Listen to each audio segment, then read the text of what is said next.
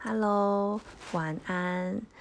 上次来这里录了第一个音之后啊，就说要每天来做点小记录，结果后来就因为好多事情在忙，加上加班什么一些杂事的关系，变成了周记。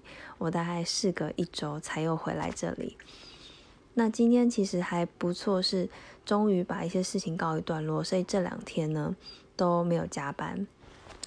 所以我今天就大概七点半的时候就离开公司，虽然还是有晚一点啦，但是相对之前真的是一个大突破，终于能够准时回家吃饭了。所以我就赶快离开公司，然后回家的时候，我先去借图书馆借了书，然后再回到家里吃个饭，洗完碗之后决定要烘焙一下，因为烘焙对我来说是一个可以很放松心情让。呃，心情比较愉快的一个活动。那我之前就是一直在戚风蛋糕这个、这个、这个、这个项目一直失败，就是一直没有觉得很完美，所以我就决定今天要继续烤蛋糕。那烤蛋糕为什么大家会说戚风蛋糕是气到发疯的戚风蛋糕？其实就是因为它是一个很基本的一个一个烘焙的项目，因为。你必须要学会戚风蛋糕，做出这个蛋糕才可以开始做什么装饰蛋糕啊，或是一些小杯子蛋糕啊这些东西，那都是其实都是戚风蛋糕发展的一个周边的一些项目。那戚风蛋糕它其实主要是一个呃概念，就是我要把蛋黄跟蛋白分开，然后蛋白的部分呢，我需要加点醋或是柠檬。或是塔塔粉这类的东西，让它可以稳定的下去做打发。那除了加这个以外，其实这些东西也可以不要加啦。如果你的功力很好，加上你的鸡蛋非常新鲜的话，像塔塔粉、呃醋、柠檬这些可以不用加。那如果你只是单纯要打发蛋白的话，你蛋白够新鲜，你就可以加糖就可以打发。那打发其实。很多烘焙的新手不知道打发是什么叫做打发，到底要打发到什么程度才叫做 OK？怎么讲呢？就是，嗯，他们蛋白打发其实有分两个两个程度，一个叫做大分类啦，大分类是呃湿性发泡跟干性发泡，湿性发泡就是它。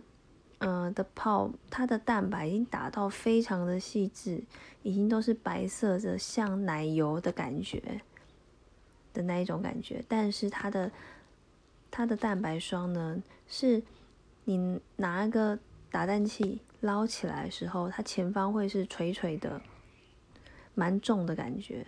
这种就是湿性发泡。那如果你打打到硬式发泡的话，就是你。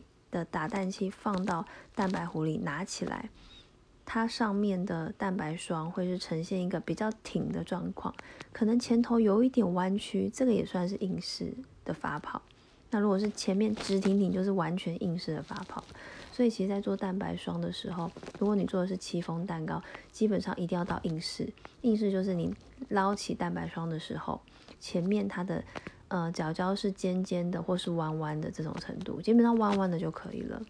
那我今天就是花了比较长时间在那边摸鱼，摸完之后才去烤蛋糕。但是因为我现在其实做的蛮熟能生巧的，所以我大概三十分钟就可以烤一个戚风蛋糕，当然不包含等待的时间啦。所以今天的戚风蛋糕还算蛮成功的，就是终于有达到我想要的样子。但是我希望我下次准备要做生日蛋糕的时候，可以就是更顺利，这样我就可以专心的做装饰，因为我一直很想完成一个完美的一个呃挤花蛋糕。